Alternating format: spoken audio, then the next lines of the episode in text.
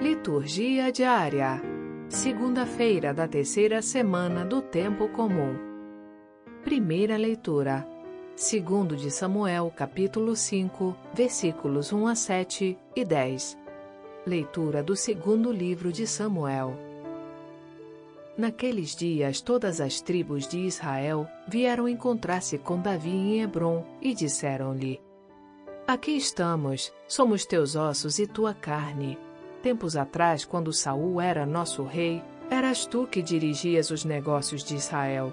E o Senhor te disse: Tu apacentarás o meu povo Israel e serás o seu chefe. Vieram, pois, todos os anciãos de Israel até ao rei em Hebron. O rei Davi fez com eles uma aliança em Hebron, na presença do Senhor. E eles o ungiram rei de Israel. Davi tinha 30 anos quando começou a reinar e reinou 40 anos. Sete anos e seis meses sobre Judá, em Hebron, e 33 anos em Jerusalém, sobre todo Israel e Judá. Davi marchou então com os seus homens para Jerusalém, contra os jebuseus que habitavam naquela terra. Estes disseram a Davi: Não entrarás aqui, pois serás repelido por cegos e coxos. Com isso, queriam dizer que Davi não conseguiria entrar lá. Davi, porém, tomou a fortaleza de Sião, que é a cidade de Davi. Davi ia crescendo em poder, e o Senhor, Deus Todo-Poderoso, estava com ele. Palavra do Senhor. Graças a Deus.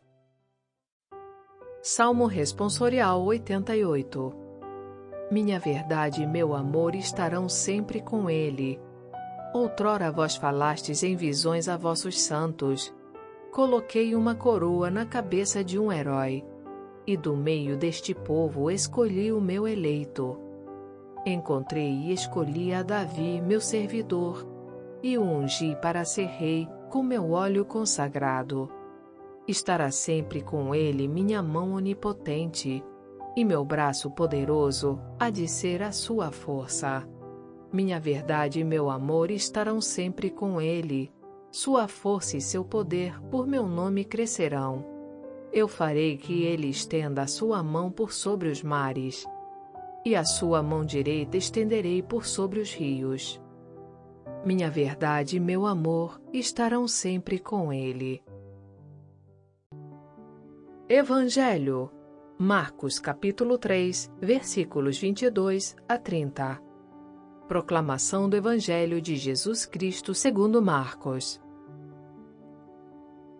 Naquele tempo, os mestres da lei, que tinham vindo de Jerusalém, diziam que ele estava possuído por Beuzebu e que pelo príncipe dos demônios ele expulsava os demônios. Então Jesus os chamou e falou-lhes em parábolas. Como é que Satanás pode expulsar a Satanás? Se um reino se divide contra si mesmo, ele não poderá manter-se. Se uma família se divide contra si mesma, ela não poderá manter-se. Assim, se Satanás se levanta contra si mesmo e se divide, não poderá sobreviver, mas será destruído. Ninguém pode entrar na casa de um homem forte para roubar seus bens sem antes o amarrar. Só depois poderá saquear sua casa. Em verdade vos digo tudo será perdoado aos homens, tanto os pecados como qualquer blasfêmia que tiverem dito. Mas quem blasfemar contra o Espírito Santo nunca será perdoado, mas será culpado de um pecado eterno. Jesus falou isso porque diziam: ele está possuído por um espírito mau. Palavra da salvação. Glória a vós, Senhor. Você que nos escuta aqui no podcast, gostaria de ouvir também homilias, comentários, reflexões, orações e outros conteúdos católicos? Baixe gratuitamente o aplicativo Liturgia Diária com áudio Vox Católica, disponível na Apple Store e Google Play Store. Experimente!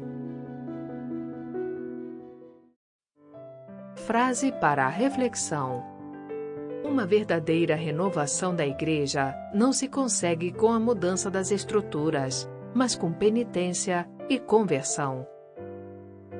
Santa Idelgarda de Bingen.